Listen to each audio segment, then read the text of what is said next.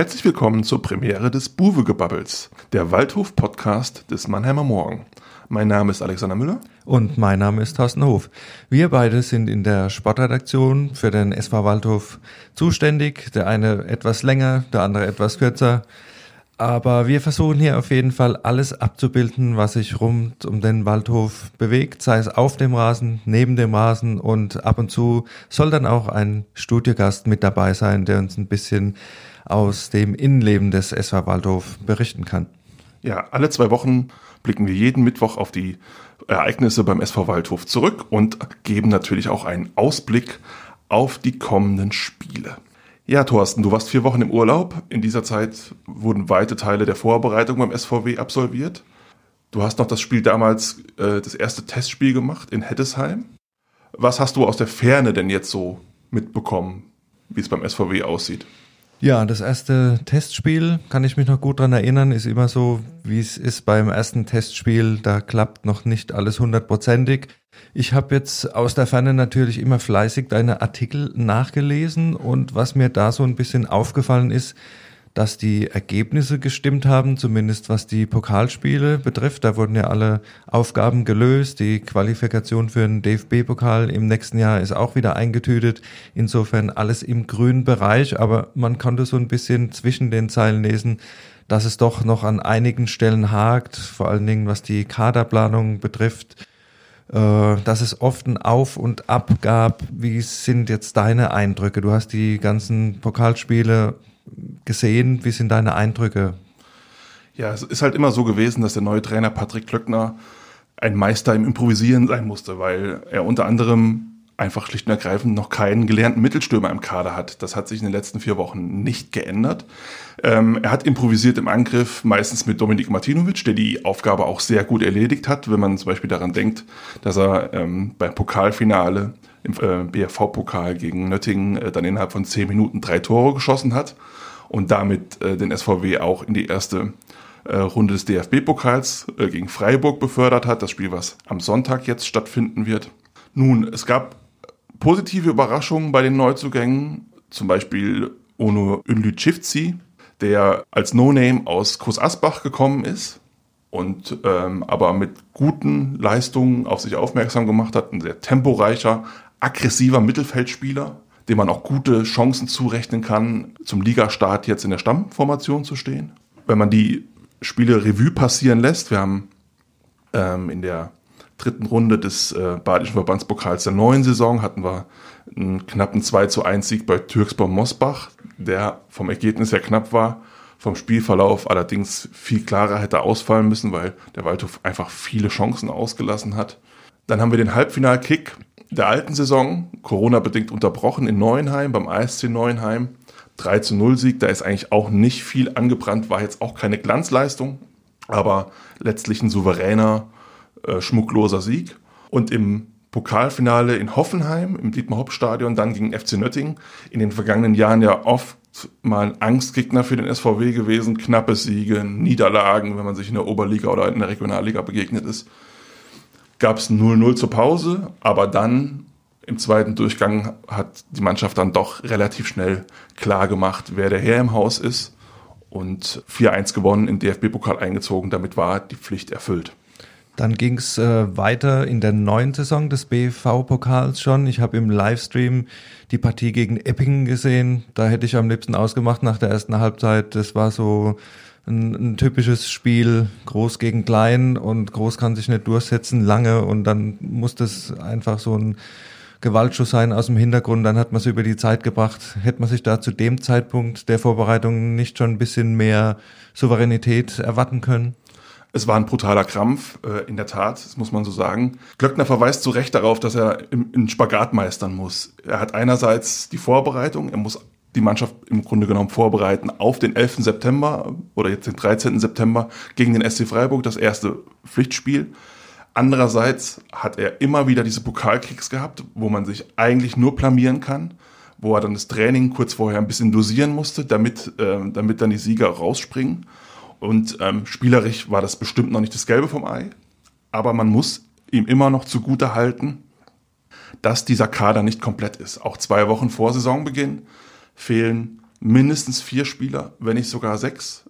Es muss ein Andis Schaller aus der zweiten Mannschaft hochgezogen werden der, und eingewechselt werden, der da als Notnagel herhält. Und dementsprechend ist, ist Klöckners Arbeit zum jetzigen Zeitpunkt noch gar nicht zu beurteilen, weil er halt noch nicht den kompletten Kader zur Verfügung hat. Okay, das lenkt für mich aber auch den Blick auf die Arbeit eines anderen dann, den Kaderplaner Jochen Kienz, der zuständig äh, dafür ist, dass der Kader steht zu Saisonbeginn. Der muss sich jetzt schon einige Kritik gefallen lassen, weil er viele Stammspieler hat ziehen lassen. Bisher, ja, ob adäquater Ersatz da ist, muss man sich äh, fragen. Auf jeden Fall quantitätsmäßig reicht's wohl noch nicht. Lionel Messi war zuletzt auf dem Markt, da hat er aber auch nicht zugegriffen. Nicht so ja, ja, das stimmt, ja. Wie ist da dein, dein Eindruck? Verzockt oder, oder geht da noch was? Also ich glaube, es wird noch was gehen.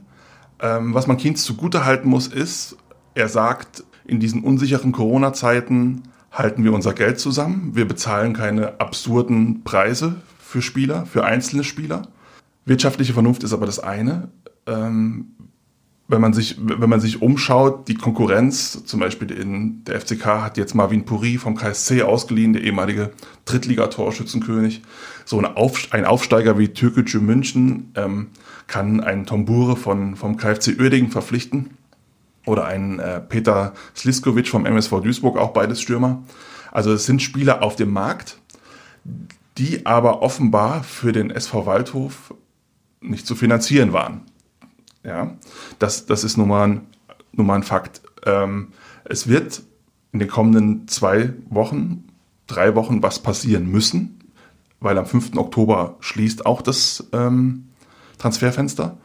Und man wird ab, abwarten müssen, was, was für Lösungen Kienz dann anbieten kann. Ich kann mich an letztes Jahr erinnern.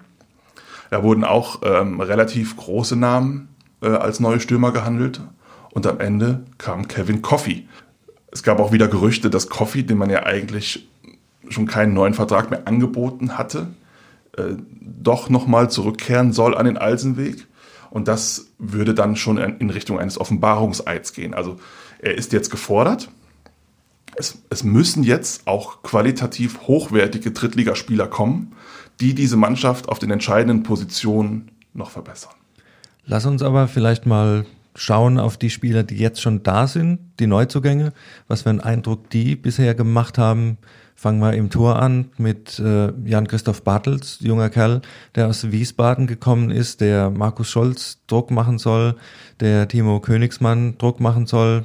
Torwarttrainer Dennis Diano hat gesagt, wir haben hier ein, ein tatsächliches Luxus Problem in Anführungszeichen auf der Torhüterposition und durch die Verletzung von Markus Scholz ist es jetzt schon gar kein Luxusproblem mehr, sondern wir haben jetzt zwei Torhüter, da darf jetzt auch schon wieder nichts mehr passieren. Insofern gut, dass der SV Waldhof da aufgestellt ist mit drei so guten Leuten. Was für einen Eindruck hat Bartels gemacht bisher? Jan Christoph Bartels ist ein guter Coup, das kann man sagen. Egal, ob er jetzt am Ende spielen wird oder nicht der Junge ist 21 Jahre alt, der hat eine perfekte, exzellente Ausbildung äh, genossen beim 1. FC Köln und beim FSV 105, hat alle Junioren-Nationalmannschaften bis auf die U21 durchlaufen, ist ein moderner Torhüter, der mitspielen kann, was beim, beim Waldhofspiel in den vergangenen Jahren ja auch immer gefordert war. Es, es soll keinen, kein Holzbeintorwart sein, der die Bälle einfach nur weit nach vorne schlägt, sondern es sollen auch im Spielaufbau gleich sofort spielerische Lösungen gefunden werden. Ich finde, das ist eine, ein, guter Fang. Er hat jetzt ähm, beim Testspiel in Karlsruhe, was ja 1 zu 2 verloren ging beim KSC, Härtetest am vergangenen Samstag, äh, vor dem 2 zu 0 den Ball fallen lassen. Es gab bis dahin viele Indizien, die dafür sprachen, dass er die äh, neue Nummer 1 sein wird. Gut, schauen wir auf die Abwehr. Da ist äh, der Kollege Donkor aus Jena dazugekommen. Wie siehst du ihn? Wir haben jetzt auf der linken Seite mit Marcel Hoffrath einen sehr routinierten Spieler, der Standards treten kann, der gute Flanken spielen kann, der vielleicht seine Probleme so ein bisschen im Tempospiel nach vorne hat. Da ist Donkor das Gegenteil, der macht Druck, aber man hat oft auch den Eindruck, dass er vielleicht ein bisschen schneller ist als, als der Ball. Wie, wie hast du ihn gesehen bisher? Bei Donkor muss man halt klar sagen, es ist nicht seine originäre Position. Der Donko ist eigentlich ein offensiver Mittelfeldspieler, offensiver Flügelspieler. Ähm, er kann sicherlich auch Linksverteidiger spielen und ich finde, er hat große Vorteile, was das Tempo angeht. Also Flankenläufe, die Grundlinie runter. Er bringt extrem viel Dynamik auf die linke Seite. Das ist das Positive. Das Negative ist natürlich dadurch, dass er eher offensiv ausgebildet ist, eher offensiv denkt, dass er manchmal auch Stellungsfehler in der Defensive hat, dass da von der Abstimmung her noch einiges nicht so passt. Und das kann natürlich gerade in der dritten Liga, wenn da gute Gegner kommen und nicht das, was wir jetzt im Pokal gesehen haben, Mosbach, Neuenheim, Nöttingen, kann das zu einem Problem werden. Ja, in der Defensive gibt's allerdings noch viel prominentere Namen. Da ist zum Beispiel ein Jesper Verlat, der aus Sandhausen gekommen ist, in seiner ersten Zweitligasaison fast alle Spiele dort gemacht hat Allerdings dann durch den Trainerwechsel von äh, Uwe Koschinat, der dann Kenan Kotschak ersetzt hat beim SVS, ein bisschen aufs Abstellgleis geraten ist und jetzt äh, beim SV Waldhof wieder anfangen will und vor allen Dingen Spielpraxis sammeln will, sich wieder zeigen möchte, der für die Innenverteidigung eigentlich festgesetzt ist und auf den wir eigentlich äh, bauen könnten, sollten mit seiner Erfahrung, die er da mitbringt. Was hast du von ihm gesehen in der Vorbereitung? Vom Grundsatz her ist das eine super Verpflichtung. Da gibt es keine zwei Meinungen. Ich finde, ähm, durch den Abgang von Michael Schulz und auch Kevin Konrad ähm, war da eine Lücke in der Innenverteidigung und ich finde, die ist mit Verlat qualitativ gut geschlossen worden. Seine Leistungen sind jetzt auch noch schwer zu beurteilen, weil er hat beim KSC-Spiel gefehlt. Er hat ein bisschen Rückenprobleme aktuell.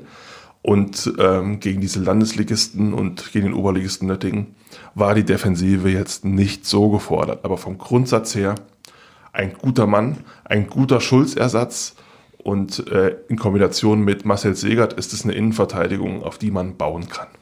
Auf der rechten Seite wurde auch nochmal nachgelegt. Da kam Marcel Kostli vom 1. FC Magdeburg.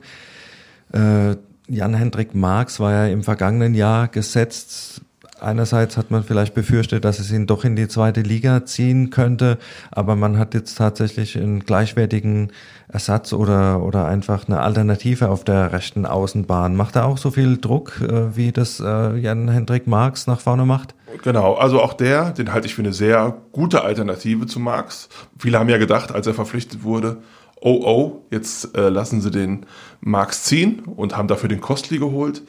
Max kämpft seit Beginn der Vorbereitung mit äh, Knieproblemen, die jetzt erst seit vergangener Woche ausgestanden sind. Deshalb hat Kostli viel Spielanteile gehabt. Er hat, finde ich, gute Ansätze gezeigt, aber er war immer noch weit entfernt davon, was Marx, der einer der besten Spieler der vergangenen Saison gewesen ist, gerade im, im, in den ersten 30 Spielen nach der Corona-Pause gingen mir ein wenig die Kräfte aus. Aber da sehe ich schon noch einen Qualitätsunterschied. Also Marx in Topform steht drüber, aber Costly ist eine gute Alternative und wenn man, wie Klöckner es gesagt hat, jede Position doppelt qualitativ gut besetzt haben will, auch ein guter Fang. Und zudem kann er noch eine Position weiter vorne eingesetzt werden. Genau, er kann theoretisch auch rechts vorne spielen, also ist auch ein, ist bei, bei aus, kommt aus dem Mainzer Nachwuchsbereich auch, also er hat, er hat auch eine gute Ausbildung genossen, ja hat in Magdeburg schon zweite Liga Stamm gespielt, also auf jeden Fall eine sehr, sehr gute Ergänzung im Kader. Gut. Tore verhindern ist das eine, Tore schießen ist das andere, was ganz wichtig ist. Wir haben gesehen, es sind mit äh, Gianni Korte, Dorin Diering ist noch verletzt, äh, Valmir Sulmani ist weg. Äh, wir haben hier einige Scorerpunkte verloren und äh, bisher ist eigentlich nur Rafael Garcia dazugekommen, der ein bisschen was mitbringt, was Scorerpunkte betrifft aus der dritten Liga. Das ist wohl das ganz große, die ganz große Baustelle, die es zu bearbeiten gibt, dass wir hier einfach auch äh, noch Spieler erwarten sollten müssen, die dazu beitragen, dass wir einfach auch vorne Tore erwarten können vom Waldhof. Im Gespräch ist wieder Patrick Schmidt vom 1. FC Heidenheim, zweite Liga, zuletzt nach Dynamo Dresden äh, ausgeliehen gewesen. An dem war Kienz schon im vergangenen Winter schon mal dran. Das hat damals nicht geklappt, auch weil es um das Thema Gehalt ging und man wurde sich da nicht einig. Aber es wird so ein Kaliber ähm, sein müssen im Angriff. Garcia und auch Dominik Martinovic, der auch sehr gute Ansätze gezeigt hat, wie ich finde. Siehe die drei Tore im Pokalfinale, sind Spieler, die um einen Mittelstürmer, um einen Torjäger drumherum super spielen können, die allerdings ähm, in der zentralen Rolle, auch Martinovic, sich nicht so hundertprozentig wohlfühlen. Garcia ist so ein eher schmächtiger Typ, sauschnell, Flügelstürmer, Vorlagengeber, hat auch ähm, bei Absteiger Chemnitz, wo er herkommt, genauso wie Klöckner, ähm, viele Scorerpunkte gemacht. Ich fand jetzt ähm, in den Vorbereitungsspielen konnte er dem Waldhofspiel noch nicht so seinen Stempel aufdrücken. Aber wie gesagt, es ist Vorbereitung und ähm, man wird halt abwarten müssen, wie das nach den ersten Ligaspielen ist. Im Endeffekt kann man da nur eine faire Beurteilung, kann man vielleicht nach der Hinrunde treffen. Jetzt werden wir schon am Sonntag 18.30 Uhr im Karl-Benz-Stadion sehen, wo der Waldhof tatsächlich steht. Da kommt mit dem SC Freiburg ein Bundesligist, der schon relativ gut drauf ist. Am Wochenende gegen den polnischen Meister Schabce mit 4-1 gewonnen hat, dann noch äh, danach ein 1-1 gegen äh, den SVW in Wiesbaden hingelegt hat mit einer gemischten Mannschaft. Die sind anscheinend schon relativ stabil. Wir hatten letztes Jahr das äh, Pokalspiel gegen Frankfurt, die Hütte voll Euphorie, fast eine Sensation. Dieses Jahr komplett andere Voraussetzungen, keine Zuschauer im Stadion oder maximal 500. Äh, wir haben viele offene Fragezeichen. Wir wissen nicht, wo der Waldhof steht. Wie schaust du Richtung Sonntag? Was erwartest du? Marcel Segert sagt, da ist vielleicht sogar eine Überraschung drin. Ich finde es sehr, sehr optimistisch. Äh, für mich über, überwiegen im Moment so ein bisschen die Fragezeichen und ich könnte mir oder ich befürchte, dass, dass es da vielleicht so einen richtigen Dämpfer geben könnte, der Probleme bereitet Richtung Saisonstart. Ja, ich meine, die Vorfreude auf dieses Spiel ist natürlich schon sehr gedämpft, das muss man sagen. Überhaupt dieser Pokalwettbewerb, der immer davon gelebt hat, dass die Kleinen auch mal mit einem vollen Stadion im Rücken äh, den Favoriten schlagen können, ist in dieser Saison überhaupt nicht so. Wir haben, wir haben leere Stadien, praktisch Geisterspiele in den, in den meisten Arenen.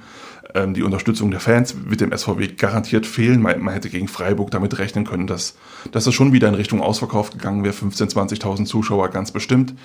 Ähm, dazu kommt halt, dass die Mannschaft auch noch nicht so weit ist. Also ich halte am Sonntag eine Sensation für sehr, sehr unwahrscheinlich, weil es fehlt der Verstärker durch die Fans. Der Waldhof ist noch immer noch im Umbruch. Es fehlen immer noch, zum Beispiel auf der Stürmerposition, ähm, neue Leute. Und ähm, ich kann mir beim besten Willen nicht vorstellen, dass da am Sonntagabend irgendwas passieren kann, dass der SV Waldhof dieses Spiel gewinnt.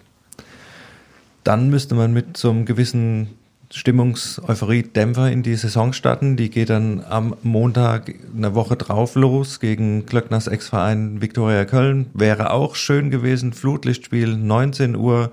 Alles hätte gepasst. Äh, was, was denkst du, was da geht? Und man muss natürlich auch schauen, das Auftaktprogramm sieht auf dem Papier überschaubar aus. Ja, es geht dann gegen Dresden. Es geht auswärts gegen Dresden. Aufstiegs großer Aufstiegsfavorit. Genau, dann kommt äh, Türkgücü und auch ein Aufsteiger, der sich enorm verstärkt hat oder der die auch viel wo, Geld haben, wo man sich wirklich fragt, wo die das Geld hernehmen, als äh, Aufsteiger ohne Zuschauer so zu planen mit den Neuzugängen, die sie da haben. Also da wartet schon ein relativ happiges Aufwärts. Du hast das Derby vergessen in, auf, dem, auf dem leeren Betzberg. Ja, das Derby. Ist, das kommt dann auch noch. Ja, ja es ist ein happiges Auftaktprogramm, vor allem mit, Blick darauf, dass ja jetzt noch Neuzugänge kommen werden, die sich erstmal einfinden müssen, wo die, was die Trainer immer so erzählen, die Automatismen müssen eingeübt werden. Das stimmt natürlich. Das heißt, die Automatismen müssen eingeübt werden.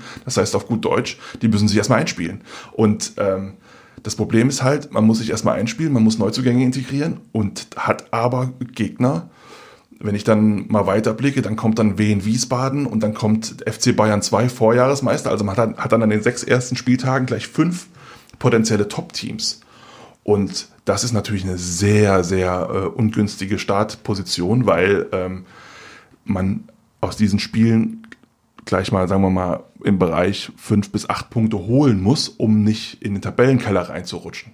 Und du sagst einspielen. Im Moment hat der Trainer nicht mal die Möglichkeit, im Training 11 gegen 11 zu spielen. Äh, was macht er für einen Eindruck eigentlich mit der, mit der Situation? Gehen da die Mundwinkel schon runter oder? Es geht. Er hat nach dem Spiel in Epping, äh, das ja knapp mit 1-0 gewonnen wurde, Verbandspokal, das ist jetzt so zehn Tage her, hat er zum ersten Mal so angedeutet, dass auch bei ihm die Nervosität steigt. Ähm, du hast es angesprochen, er kann immer noch nicht 11 gegen 11 ähm, trainieren lassen.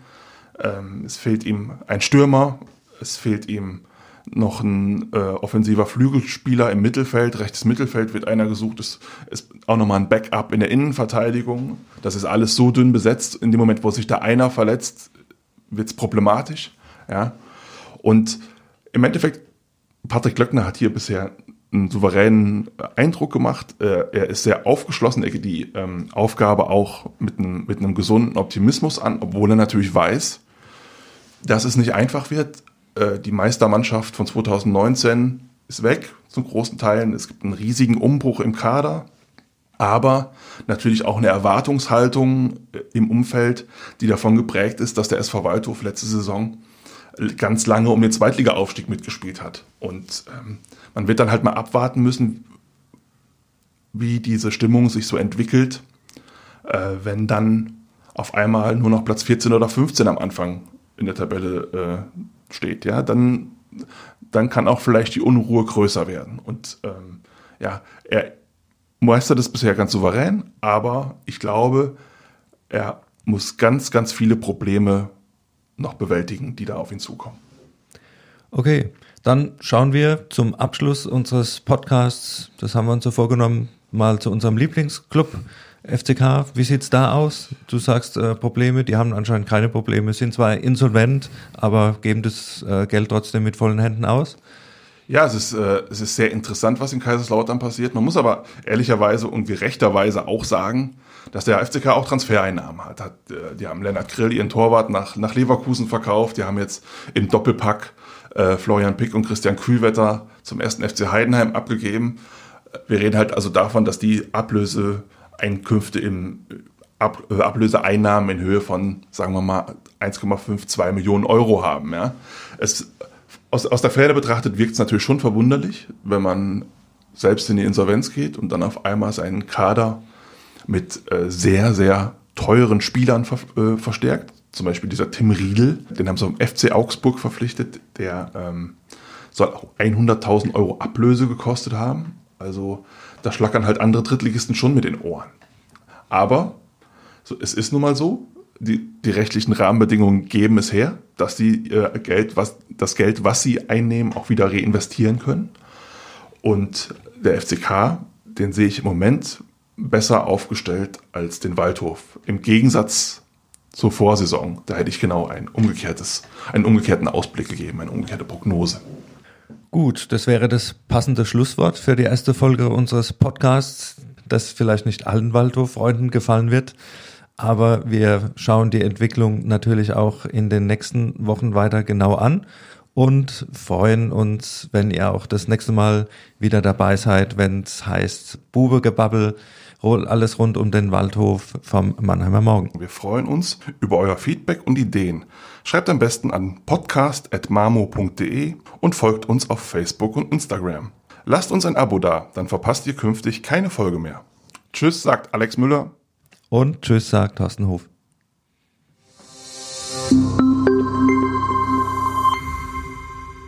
Ein Podcast des Mannheimer Morgen.